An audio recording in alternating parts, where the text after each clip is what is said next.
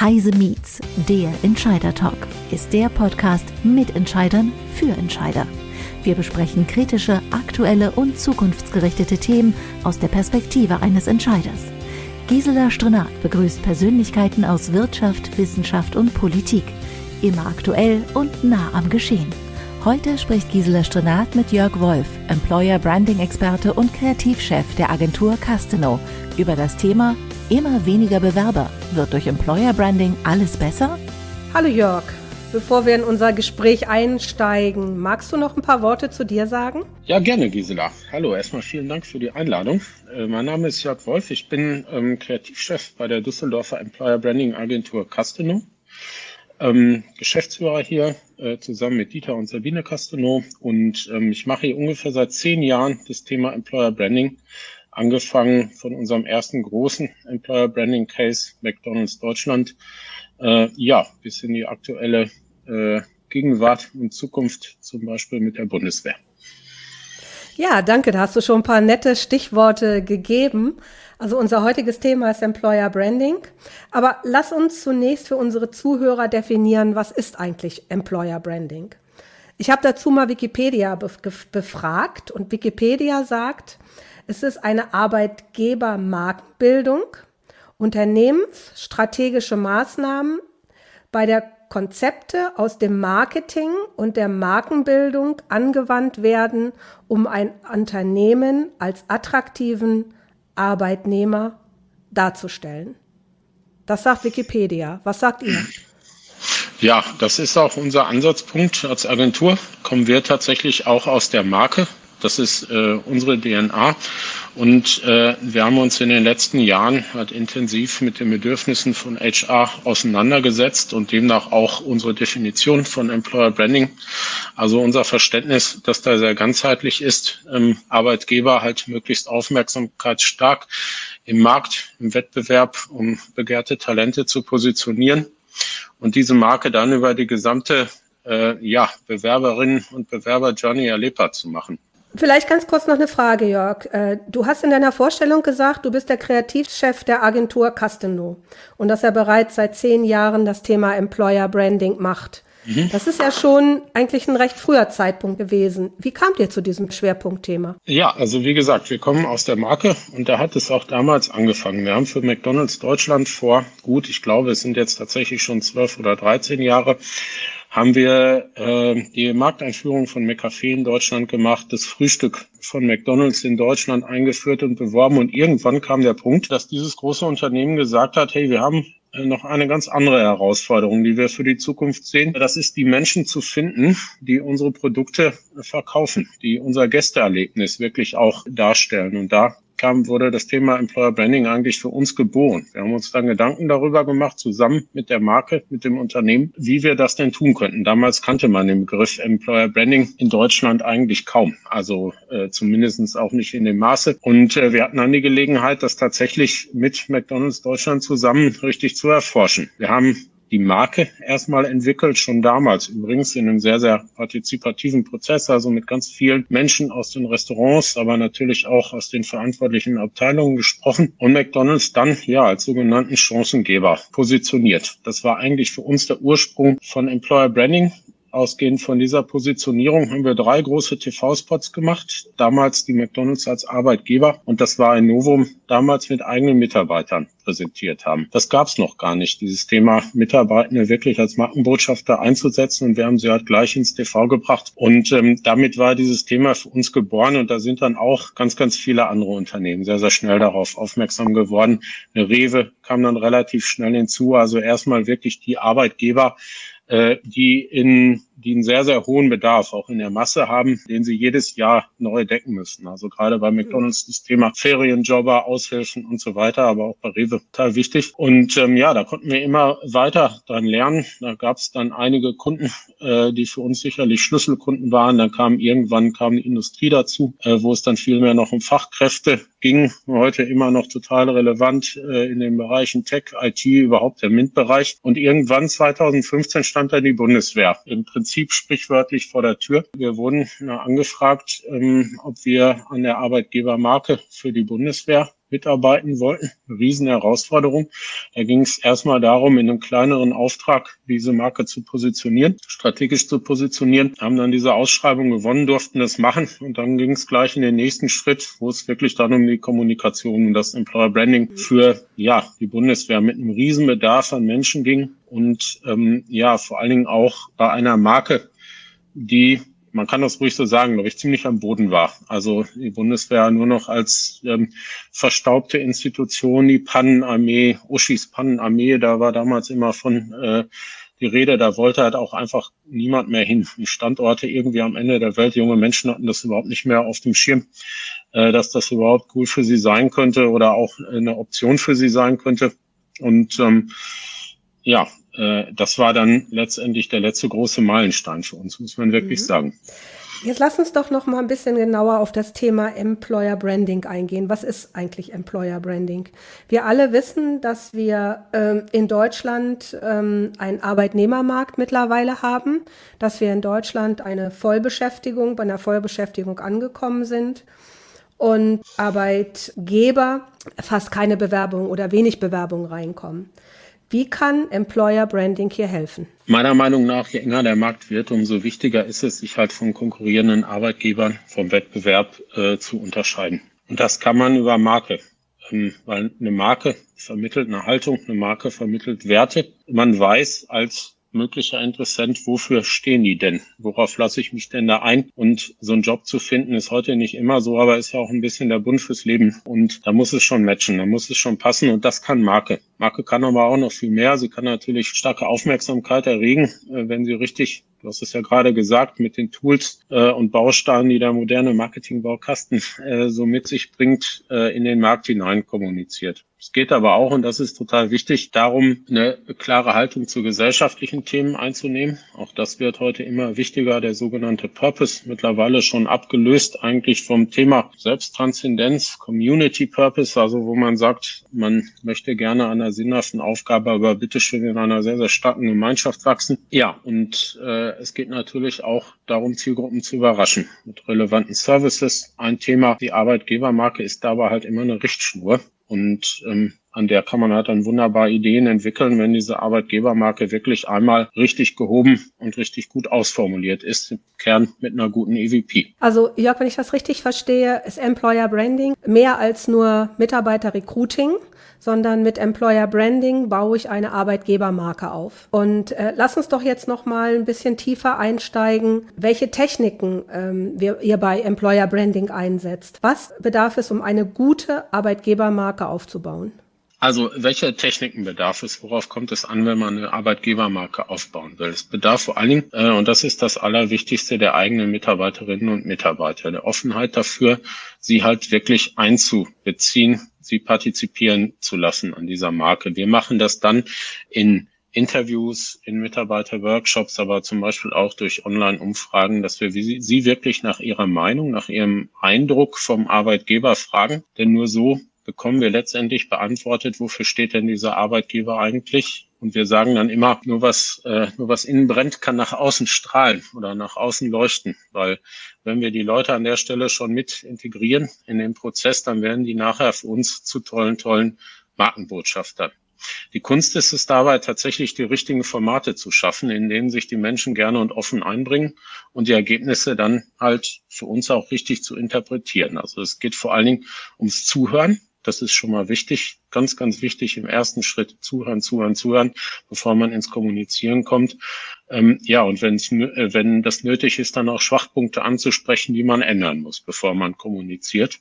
Und ähm, in der Kommunikation geht es dann vor allem darum, Geschichten richtig erzählen zu können. Da geht es um Storytelling, dass man versteht, ähm, wie funktioniert eine Heldenreise, wie funktionieren Archetypen, welche Masterplots gibt es halt in den Köpfen der Menschen, auf die man dann auch als Arbeitgebermarke aufsetzen kann, um halt ja die Story des Arbeitgebers, und das ist es, anhand der Mitarbeitenden so gut zu erzählen, dass wirklich Werte und Identität so eines Unternehmens vermittelt werden. Dann gibt's natürlich auch noch den Mediabereich, also letztendlich diese Arbeitgebermarke auch crossmedial gut dahin zu bringen, wo die Zielgruppe sich aufhält, das so gut auszusteuern, dass man nicht mit der Gießkanne agiert, sondern tatsächlich die Menschen erreicht, die man auch erreichen möchte, sein Geld nicht verschwendet an der Stelle, die auch durch die Media mitnimmt auf eine Reise in eine Geschichte. Und wenn man die dann ja quasi deren Bewerbung mehr oder weniger eingefahren hat, dann endet aber Employer Branding noch nicht, denn das, was auch immer wichtiger wird, die Arbeitgebermarke tatsächlich intern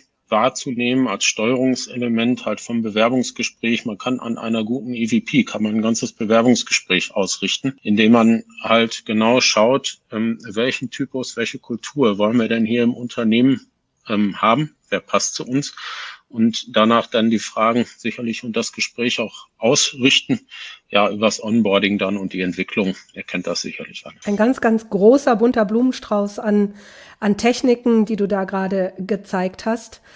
Ähm, wenn ich als Unternehmen jetzt Employer Branding Maßnahmen einführen möchte, welchen Zeitrahmen und internen Aufwand muss ich dann da berechnen? In welchem Zeitrahmen bekomme ich dann so etwas überhaupt hin?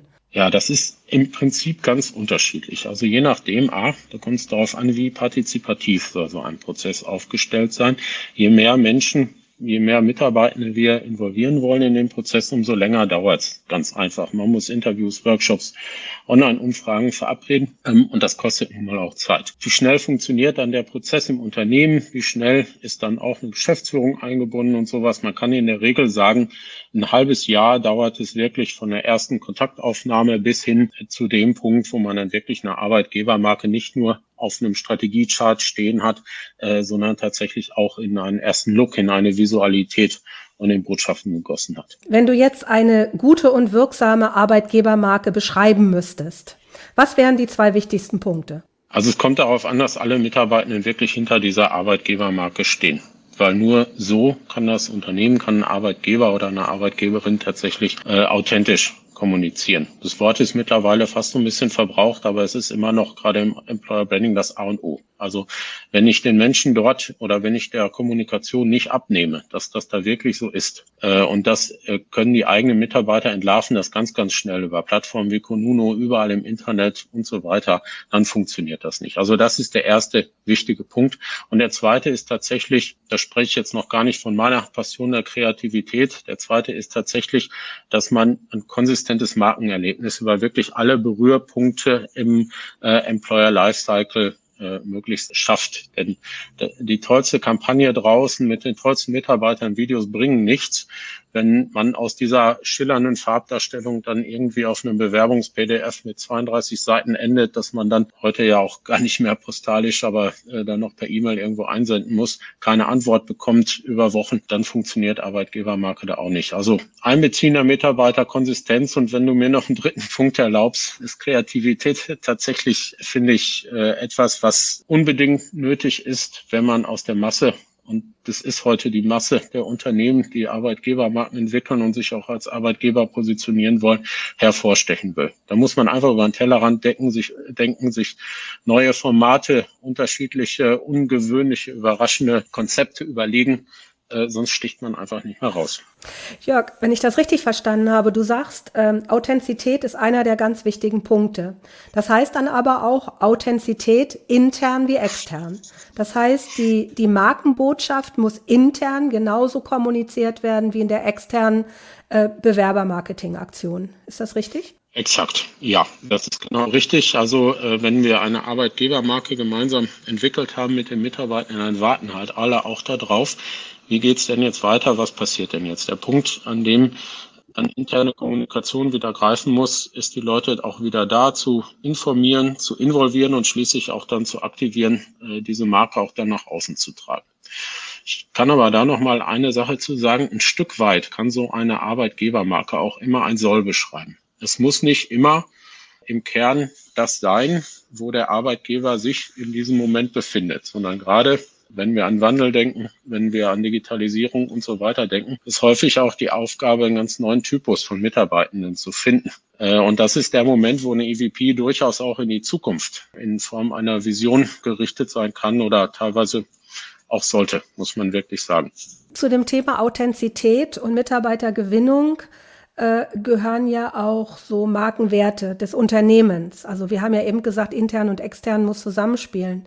Für mich sind Markenwerte auch so Themen wie Diversity, Vereinbarkeit von Beruf und Familie, sinnstiftende Tätigkeit, Nachhaltigkeit. Meinst du sowas? Ist das das, was das Unternehmen intern und extern leben muss? Also welche Werte ein Unternehmen vereint, äh, welche kulturelle Identität dahinter steckt, das ist ähm, ganz, ganz unterschiedlich. Das kommt tatsächlich auf das Unternehmen an, auf welche Werte man sich da bezieht. Wichtig ist, dass die wirklich aus dem Unternehmen herauskommen. Bei McDonald's ich glaube, ich habe es gerade schon gesagt, haben wir diesen Wert in einer uralten Geschichte gefunden, nämlich dem amerikanischen Traum, also dem Mythos von Tellerwäscher zum Millionär.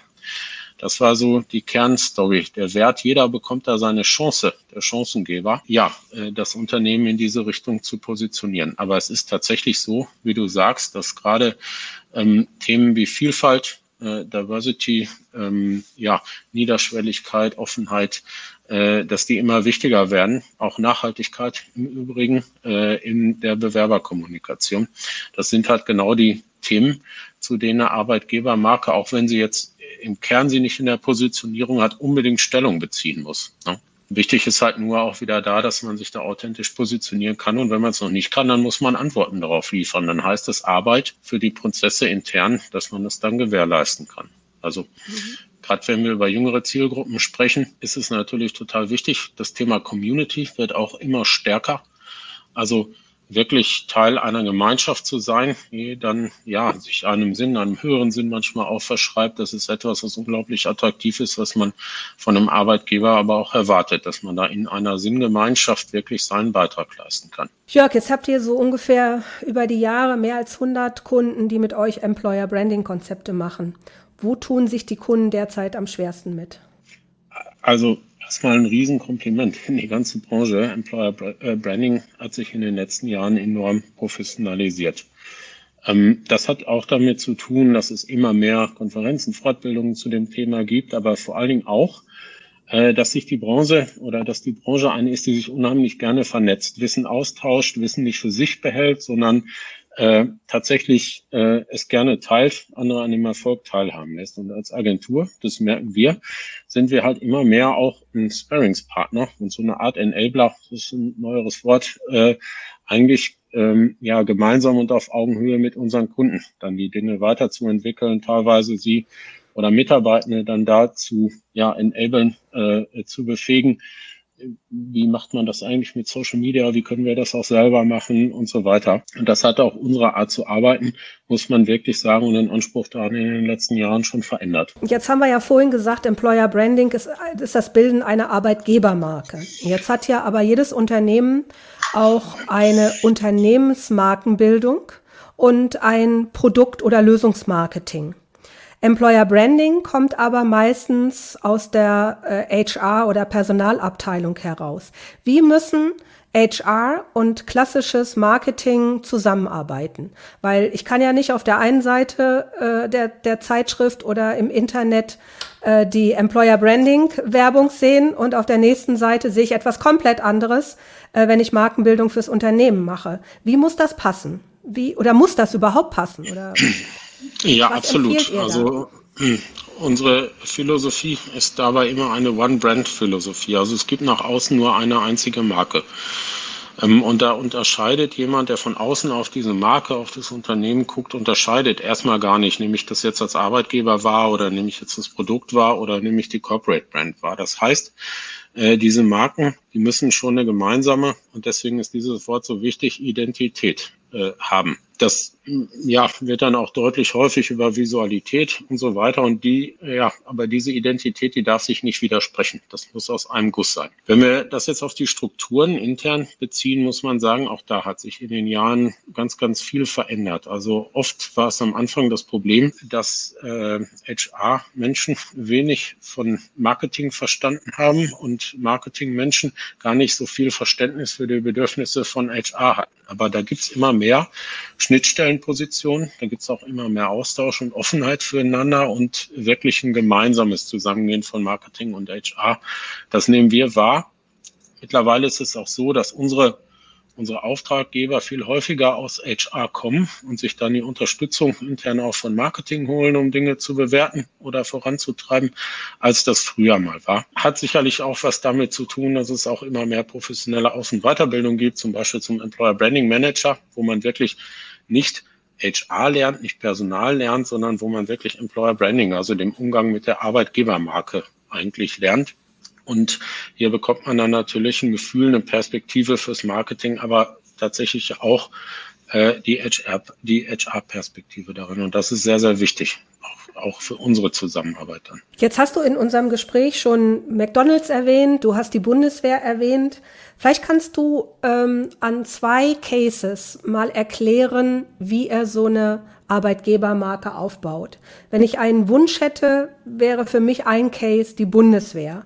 Weil du hast es vorhin schon in so einem Nebensatz gesagt, ihr habt die Bundeswehr übernommen, als sie verstaubt war, als sie einen schlechten Ruf hatte. Das war so ein paar Jahre, nachdem die Wehrpflicht abgeschafft wurde und auf einmal Mitarbeiter in Anführungsstrichen für die Bundeswehr gesucht werden mussten. Wie fängt man sowas an als Agentur? Wie nähert man sich so einem Thema? Und vielleicht hast du mal zwei ganz unterschiedliche Cases, äh, die du unseren Zuhörern da mal erklären kannst. Ja, gerne. Ich würde mal mit der Bundeswehr anfangen. Das ist sicherlich auch der Case, an dem wir als Agentur am allermeisten gelernt haben. Und wenn man so eine Mammutaufgabe vor der Brust hat, hat mir mal jemand gesagt, mach das wie Menschen auch Hochhäuser bauen, zerleg das einfach in viele kleine Häuser äh, und baue jedes Haus einzeln. Und so haben wir bei der Bundeswehr eigentlich auch angefangen und tatsächlich erstmal das Fundament äh, gelegt, nämlich die Markenstrategie entwickelt für die Bundeswehr, damals auch mit Interviews und Workshops mit Soldatinnen und Soldaten und zivilen Mitarbeiterinnen und Mitarbeitern haben die Bundeswehr dann erstmal als Arbeitgebermarke, als sinnstiftende und qualifizierende Arbeitgebermarke positioniert. Das war überraschend damals, weil den Sinn hätte man der Bundeswehr äh, wahrscheinlich noch abgenommen, jedenfalls diejenigen, die äh, mit uns auf den Füßen einer freiheitlichen Grundordnung stehen. Und äh, aber das Thema Qualifizierung nicht unbedingt. Und da haben wir äh, schon äh, so wieder so ein bisschen Überraschungseffekt in der Marke drin. Und die Bundeswehr ist sicherlich dann aber auch ein gutes Beispiel dafür, wie man eine Arbeitgebermarke wirklich ganzheitlich entwickelt sicherlich sehr exemplarisch auch für ein sehr modernes Employer Branding, weil wir diese Marke sehr, sehr stark aus der Community heraus entwickelt haben und hier immer noch einen starken Fokus darauf setzen. Also als wir 2015 diese Markenstrategie entwickelt haben, haben wir erstmal gesagt, die Bundeswehr muss überhaupt erstmal wieder äh, aufs Tableau, muss überhaupt erstmal wieder ins Gespräch kommen mit den Menschen, haben dann eine große Image-Kampagne gemacht mit Out-of-Home-Motiven und Haltungsmotiven wirklich und einem frischen Design. Äh, das war schon mal der erste große Punkt, als es dann in die Öffentlichkeit ging. Wir haben dieses verstaubte Flecktarn, haben wir ausgetauscht gegen so eine ganz moderne Polygonoptik. Also das, äh, dieses Tarnmuster der Bundeswehr in einen ja fast digital anmutenden Polygonfond verwandelt. Äh, und das ziert seit heute eigentlich fast alle Bundeswehrmotive, die ganze Bundeswehrkommunikation. Da haben wir also ein sehr, sehr starkes Markenelement entwickelt, was äh, eine hohe Visualität und Wiedererkennbarkeit hatte. Man hat das gleich gemerkt.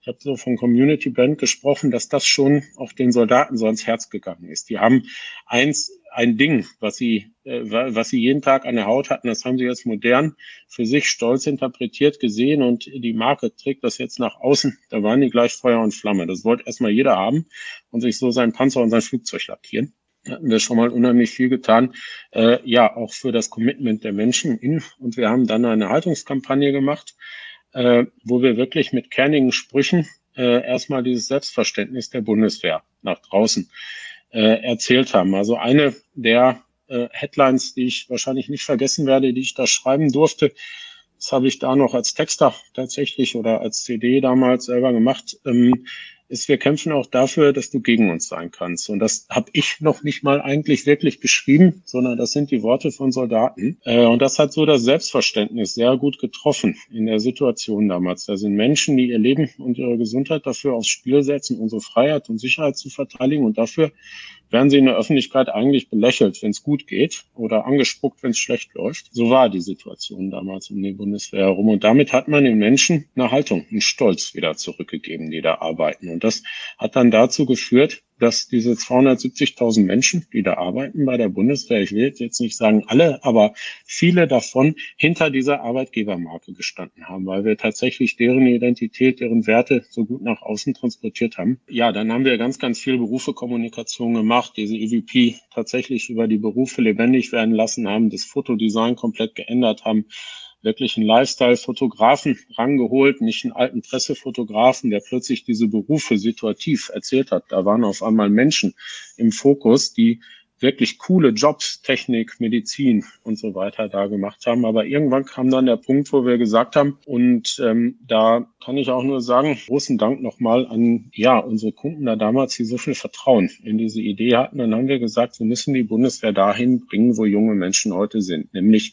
in die sozialen Medien. Und das nicht irgendwie als Frontalkommunikation, sondern wirklich auf Augenhöhe. Und wir haben dann für die Bundeswehr ja die erste YouTube-Webserie entwickelt. Mit über 80 Folgen oder in über 80 Folgen haben wir zwölf junge Rekrutinnen und Rekruten aus dem Hotel Mama, aus dem Hotel Papa zu Hause äh, haben wir sie abgeholt mit Kameraleuten und haben sie wirklich in die Kaserne begleitet und drei Monate mit ihnen Freude und Leid geteilt in ihrer Grundausbildung, bis sie dann nachher fertig waren. Das ist natürlich für einen Storyteller, sage ich mal, wie mich, ähm, die äh, ja, die perfekte Heldenreise, die wir da erzählen konnten. Und das war, glaube ich, auch das Mutige daran damals, dass wir nicht, nicht nur die Erfolge zeigen konnten, sondern was so einer Heldenreise ja auch innewohnt, das Scheitern den Moment, wo man zweifelt, wo man eigentlich gar nicht mehr weitermachen will, wo man nicht der perfekte Soldat oder die perfekte Soldatin ist. Und das durften wir damals zeigen, sogar auch mit Humor. Und ähm, kann mich noch erinnern, als wir die ersten Folgen den Kunden präsentiert hatten. Wir hatten ehrlich gesagt großen Respekt davor, ob das überhaupt durchgeht. Äh, und es gab sofort ein Wow,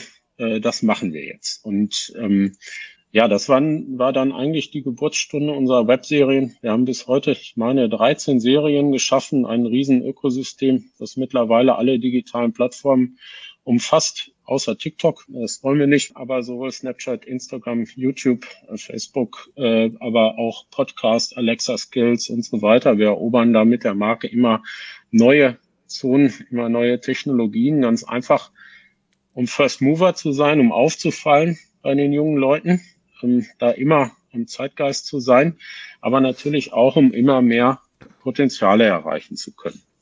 Und ähm, auch das war noch nicht mal die letzte Ausbaustufe jetzt. Wir haben das Thema Branded Entertainment, Content Marketing da sehr, sehr stark gemacht und jetzt im letzten Jahr nochmal auf eine neue Ebene gestellt. Da haben wir für junge Menschen einen super Service entwickelt. Man kann jetzt einen Bundeswehr-Stärkentest machen. Also wirklich anhand der Skills und Tools der Bundeswehr-Universität, die normalerweise Führungskräfte bei der Bundeswehr auf ihre Führungstauglichkeit checken. Ja, konnten wir jetzt einen Stärkentest entwickeln, wirklich wissenschaftlich fundiert und den eigentlich allen Jugendlichen und ihren Eltern in Deutschland anbieten, die momentan ein großes Bedürfnis nach Orientierung haben, nach Berufsorientierung. Und wir hoffen damit einfach auch einen Teil ja, der Gesellschaft äh, nochmal anbieten zu können, aber natürlich darüber auch als Arbeitgeber wieder ins Gespräch zu kommen. Das ist äh, ja. sicherlich einer unserer umfassendsten Cases. ja, ich habe gemerkt. Du brennst richtig für die Bundeswehr. Hast du noch vielleicht in drei Sätzen noch eine, eine Case Study, die vielleicht nicht so ganz umfangreich ist und die einfacher umzusetzen ist? Ja, also ich glaube, du hast es ja schon gesagt, es, wir haben mittlerweile über 100 Arbeitgebermarken positioniert und auch äh, ja kommunikativ begleitet. Und das ist eigentlich das Tolle daran, auch wenn die Aufgabe eigentlich immer gleich ist. Wir wollen als Arbeitgeber attraktiv werden und mehr Mitarbeitende gewinnen. So sind aber die Zielstellungen oder die Herausforderungen immer andere. Oftmals sind es Standortprobleme, es ist halt eine fehlende Markenbekanntheit oder es ist ja ein Mismatch, dass die Marke als Unternehmensmarke vielleicht gar nicht die Menschen anspricht, die man als Arbeitgeber gewinnen möchte. Also ein Beispiel, eine Versicherung oder auch äh, Automobilbrauer brauchen unglaublich viele IT-Kräfte aus den unterschiedlichsten Bereichen. Die sind aber erstmal gar nicht so cool für ITler und die stellen sich gar nicht vor, dass man da einen guten Job haben kann. Eine, ja, ziemlich interessante Herausforderung. Oder die Marke zieht die Falschen an, man ist in extrem engen Mär Märkten unterwegs und äh, hat mit Kulturwandel zu tun. Ein Beispiel, was mir noch, wenn man es konkret macht, am Herzen liegt, ist die KPMG. Äh, auch ein Kunde von uns seit längerer Zeit. Und da geht es tatsächlich darum, wie man ja Menschen äh, aus den Naturwissenschaften für eine Marke gewinnt, die eigentlich eine Marke der Wirtschaftswissenschaftler ist, jedenfalls in der Wahrnehmung. Also da gibt es so dieses klassische, klassische Mismatch-Thema. Die KPMG spricht durchaus BWLer an. Jeder, der äh, Steuerberater und so weiter ist, denkt, er kann da äh, seinen Weg machen, ist da super attraktiv. Aber ein großer Teil der Menschen, die die suchen, sind ITler, sind Physiker und so weiter. Also diese, der ganze MINT-Bereich, weil sie natürlich als Berater in den Unternehmen diese Menschen halt dringend brauchen. Und da haben wir ganz am Anfang, als wir diese Marke übernommen haben, äh, sind wir nicht nur in der Strategie tief ins Unternehmen eingetaucht und haben mit Leuten gesprochen, sondern wir haben auch mit allen Kreativen, äh, mit den IT-Kräften äh, gesprochen, mit den Physikern gesprochen und haben da äh, das geschafft, unserer Meinung nach, äh, wirklich die Codes dieser einzelnen Zielgruppen und Themenbereiche rauszuarbeiten und konnten dann Kampagnen machen, die ganz, ganz stark diese Menschen über ihre Sprache, über ihre kulturellen Codes äh, reichen. Und das fand ich eigentlich eine der spannendsten Herausforderungen bisher. Mhm. Aber mhm. klar, es ist auch spannend und das macht meinen Job ja auch so interessant, wenn man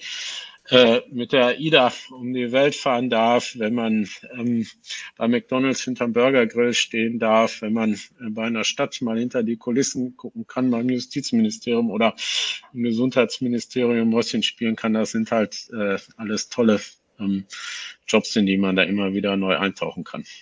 Ja, vor allem man sieht da auch an, dass äh, ganz, ganz fast jedes, also jedes Unternehmen in Deutschland eigentlich Employer Branding macht oder machen müsste. Du hast ja. vorhin in so einem Halbsatz gesagt, im Umfeld der Bundeswehr Employer Services. Also ihr bietet jetzt Checks an, Checks für, äh, für Studenten, Checks für Schüler, aber auch Checks für Eltern. Wie wichtig werden diese Employer Services im Umfeld äh, von Employer Branding? Also sie sollen ja Orientierung geben, das erlebe ich auch immer wieder bei jungen Menschen. Die wissen überhaupt nicht, in welche Richtung sie gehen sollen. Die wissen nicht, wir haben so viele Berufe mittlerweile, was für sie der richtige Beruf ist. Meinst du so etwas? Sind das so äh, Berufsorientierungsservices oder was versteht ihr unter Services? Äh, das ist ein Punkt. Also eine Unterstützung durch einen Stärkentest bei der Berufsorientierung kann ein nützlicher Service sein. Ich glaube, ich würde es nochmal auf einer strategischen Ebene betrachten, zu sagen, man muss die Zielgruppe noch mehr in den Mittelpunkt stellen. Das machen viele Unternehmen, aber immer noch nicht so zu 100 Prozent. Also wirklich den Fokus darauf zu richten, was haben meine Zielgruppen im Kern für Bedürfnisse, die möglicherweise auch noch gar nichts mit dem Thema, ich möchte mal bei euch arbeiten, zu tun haben und ihnen an der Stelle als Arbeitgeber eine relevante Hilfestellung, eine Unterstützung anzubieten. Das ist in unseren Augen ist das äh, etwas, was eben diese Zielgruppenorientierung, ja, oder was einen als Arbeitgeber damit sehr attraktiv machen kann. Wir haben das bei der Bundeswehr tatsächlich mit diesem Stärkentest gemacht und es ist super gut angekommen, weil wir gemerkt haben, da gibt es einfach ein unglaublich großes Bedürfnis. Aber jetzt sind natürlich unsere und eure Kreativität gefragt, zu gucken, was könnten das noch für Services sein. Mir ist aufgefallen, gerade in der HR-Welt gibt es schon unglaublich viele kreative Ideen, wenn es um Benefits geht. Ähm, angefangen von Umzugsservices über Touchpoint-Betrachtungen der unterschiedlichen emotionalen Momente im Leben eines Mitarbeiters. Äh, was passiert, wenn jemand in Elternzeit geht? Thema Bindung kann man da noch mehr unterstützen durch Kommunikation zum Beispiel. Also das Thema ist gerade erst dabei, glaube ich, zu entstehen auch in der Kommunikation. Und da bin ich ehrlich gesagt selber gespannt darauf, was uns dazu einfällt und was auch ja euch dazu in den nächsten Jahren noch einfallen wird. Jetzt haben wir ja ganz viel über Case Studies, über Möglichkeiten gesprochen. Kannst du für unsere Zuhörer nochmal zusammenfassen, äh, was ein Unternehmen insgesamt davon hat, wenn es eine gute und umfängliche Employer Branding Strategie hat? Das sind drei Punkte eigentlich. Employer Branding entwickelt sich immer mehr als zum strategischen Steuerungselement. Äh, einerseits, um ja, sich als Arbeitgeber am Markt zu positionieren und letztendlich über die starke Marke, über das Erzählen von Haltung, Abgrenzung, Relevanz natürlich auch äh, attraktiv zu sein für erweiterte Potenziale an Mitarbeitenden, also immer mehr Menschen anzuziehen. Die zweite Dimension ist die interne nämlich zur Bindung beizutragen, weil eine gute Arbeitgebermarke die Frage danach beantworten kann, wofür arbeitet man da eigentlich? Wofür stehe ich hier? Woran, an welchen großen Zielen, an welcher Vision arbeite ich hier? Und das äh, bindet Menschen äh, an so einen Arbeitgeber. Das ist besonders wichtig in ja einer neuen Arbeitswelt, die ja häufig auch von mobilem Arbeiten, von Homeoffice, von immer mehr, immer weniger natürlicher Bindung eigentlich leben kann. Also wir kommen nicht mehr alle um unser Lagerfeuer im Büro zusammen, um die Kaffeemaschine. Äh, die Zeiten sind halt längst vorbei und da kann eine Arbeitgebermarke, kann dort zumindest dazu beitragen, Impulse setzen, hier die Bindung zu erhöhen. Und der dritte Punkt ist, und da geht es immer öfter auch darum, Wandel aktiv mitzugestalten, zu begleiten, den Wandel ganzer Unternehmen, denn eine Arbeitgebermarke kann natürlich auch äh, definieren, wen wollen wir in Zukunft in unserem ne Unternehmen haben, welche Art von Mitarbeitern suchen wir, hm, wenn wir unsere Veränderung wirklich dahin bringen wollen, ja, wo wir sie hinhaben wollen, sage ich mal ganz salopp. Also wen brauchen wir, um die Zukunft unseres Unternehmens gut gestalten zu können. Ne? Und ähm, ja, das sind eigentlich die drei Dimensionen, äh, mal abgesehen davon, dass so ein Mitarbeiter, und das gilt gerade für, äh, für Unternehmen ähm, aus den Servicebereichen, aus Dienstleistungen, wie zum Beispiel unseren Kunden Carglass, aber Car auch McDonalds, äh, wo es natürlich auch darum geht, dass motivierte Mitarbeitende ähm, ja die besten, die beste Visitenkarte auch gegenüber ihren Kunden sind ne, und mhm. dann auch Botschafter der Marke werden. Wenn wir uns jetzt mal die nächsten paar Jahre angucken, sagen Statistiken und Zukunftsforscher, dass wir so etwa im Jahr 2025 ungefähr drei Millionen offene Stellen in Deutschland haben. Und ähm, das Handelsblatt hat äh, vor ein paar Wochen eine Statistik veröffentlicht, wonach uns im Jahr 2030 etwa eine Million Softwareingenieure fehlen. Heißt das im Umkehrschluss, dass nur noch Unternehmen Mitarbeiter bekommen, die auch eine starke Arbeitgebermarke haben?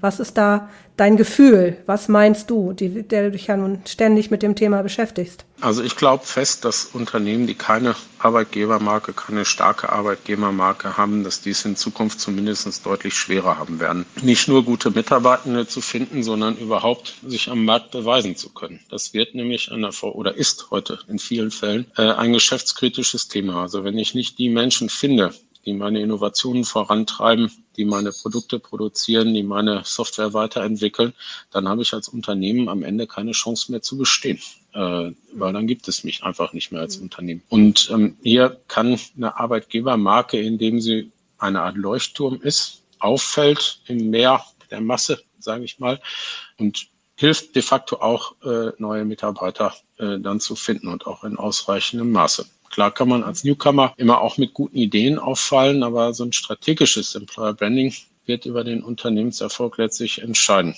Also letztlich ein Satz gelesen, Hiring äh, ist für Startups äh, eigentlich Chefthema. Und äh, das ist es aber nicht nur für Startups, die vielleicht noch ganz andere Probleme haben, weil sie noch nicht die Benefits leisten können, die vielleicht größere Unternehmen haben. Die haben halt nur ihren Ruf als Startup. Äh, aber das ist für jedes Unternehmen, sollte das das absolute Chefthema sein, weil es ist erfolgskritisch. Das ist jetzt ein, ein schöner Punkt, den du da gerade ansprichst. Startups oder kleine, mittelständige Unternehmen. Du hast vorhin das Beispiel mit der Bundeswehr gebracht. Da steht natürlich ein wahnsinniges Budget dahinter. Und dann kann ich natürlich auch Videos drehen oder kann andere Dinge tun. Aber welche Maßnahmen würdest du einem Start-up, einem kleinen Unternehmen oder einem mittelständigen Unternehmen empfehlen, auch äh, Employer Branding oder Arbeitgebermarkenaufbau zu tätigen? Mit kleinem Budget. Also das beste Beispiel oder unser kleinster Kunde sind wir eigentlich selber. Wir äh, investieren ja als Agentur auch nicht in, so in unser eigenes Employer Branding, aber wir verstehen das mittlerweile durch interne Kommunikation und äh, auch vor allen Dingen durch Partizipation, ähm, die Mitarbeitenden so weit mitzunehmen, dass sie für uns als Botschafter auch in den sozialen Medien wieder tätig sind und uns als Arbeitgebermarke draußen ja schlichtweg verkaufen. Und ähm, das machen wir indem wir hier ja viel Verantwortung, viel Kontrolle abgeben. Wir haben da unterschiedliche Projekte. Eins ist zum Beispiel, dass die Menschen sich hier ihre Arbeitswelt unter dem Thema Nachhaltigkeit macht Arbeitgeber attraktiv, sich ihre eigene Arbeitswelt nachhaltig selber gestalten können. Wir haben dafür einen Prozess entwickelt. Es gibt alle zwei, drei Monate gibt es einen äh, gemeinsames Brainstorming mit allen, wo wollen wir uns unter Nachhaltigkeitskriterien verbessern, was ist uns selber wichtig als Mitarbeitenden. Dann gibt's da Vorschläge aus der ganzen Gruppe und dann gibt's ein Team, ähm, das das alles in seiner Arbeitszeit tun darf die stellen wir dafür zur Verfügung. Äh, aber natürlich auch machen die Leute das so gerne, dass sie das dann auch in der Freizeit machen. Äh, ja, die sorgen dann dafür, dass diese Projekte, diese Ideen halt auch umgesetzt werden. Und das ist eine ganz kleine Idee eigentlich, aber hat eine Riesenwirkung, weil nachher steht überall in den sozialen Medien, die haben eine Fitness-App, die haben jetzt einen coolen neuen Garten, die haben jetzt, weil von den Mitarbeitern so initiiert, ne, sogar eine eigene Studie gemacht, auf die alle stolz sind und so weiter. Und ich finde, hier auf die Wünsche der eigenen Mitarbeitenden zu hören und ihnen die Verantwortung, die Kontrolle darüber zu geben, was sie letztendlich tun und wie sie es auch kommunizieren, das ist für mich eigentlich der kleinste und beste Case, äh, dass Employer Branding auch im ganz Kleinen funktionieren kann. Aber wenn wir es jetzt mal auf die Business-Ebene tragen, dann geht es schon darum, vor allen Dingen sich erstmal darüber im Klaren zu werden, wofür steht man als Arbeitgeber. So einen Prozess, den kann man natürlich selber intern auch leisten, aber das ist das Allerwichtigste. Und wenn man das weiß, wofür man steht, für welche Werte, was man den Menschen da draußen zu bieten hat, dann fallen einem immer auch Dinge ein, jedenfalls wenn man ein bisschen kreativ ist, mit denen man von sich hören lassen kann. Schöner, schöner Tipp. Sonst ruft man einfach uns an. Gut. Letzte Frage. Was empfiehlst du einem Unternehmen, das noch keine Employer Branding Strategie hat? Wie und wann sollte es starten? Definitiv so schnell wie möglich. Also ähm, ich habe es ja gerade schon gesagt, unserer Meinung nach dauert so ein Prozess circa ein halbes Jahr. Das geht dann oft auch schneller, manchmal, wenn Unternehmen das leisten können. Aber das, was man nach außen transportieren will, habe ich ja auch schon gesagt, sollte auf einem sehr soliden Fundament stehen, damit es glaubwürdig und authentisch nach draußen funktioniert, damit die eigenen Mitarbeitenden da auch mitgehen und sagen, ja, das sind wirklich wir. Äh, so sind wir als Arbeitgeber, da kann ich auch dahinter stehen. Und wenn jemand in der Familie mich fragt, hey, äh, könnte ich nicht auch bei euch arbeiten, dann äh, sage ich dem dann auch rein gewissens, ja klar, komm mit. Und nur das kann ich erreichen, ja, wenn das wirklich intern auf einem soliden Fundament steht. Wir sagen immer, nur was von innen brennt, kann nach außen leuchten. Und das ist, glaube ich, auch ein schöner Schlusssatz dafür, was Employer Branding im Kern leisten muss. Jörg, vielen Dank. Also ich habe zumindest jetzt in den letzten fast 45 Minuten gelernt, dass Employer Branding nicht nur ein Marketing-Gag ist, sondern dass es etwas ist, was dem Mitarbeiter, dem Unternehmen, dem Selbstverständnis des Unternehmens und den Menschen, die in einem Unternehmen arbeiten, sehr hilfreich ist. Also ähm, ich fange an, mein Unternehmen besser zu verstehen und trage es auch nach außen. Vielen Dank. Danke für das Gespräch und danke auch für die vielen, vielen Tipps, die du unseren Zuhörern gegeben hast. Vielen Dank. Vielen Dank auch von mir. Das war Heise Meets, der Entscheider Talk. Beim nächsten Mal begrüßt Gisela Strenat ihren Kollegen Thorsten Mücke, Head of Product bei der Heise Academy, zum Thema lebenslanges Lernen. Digitales Know-how wichtiger denn je. Wir freuen uns auf Sie.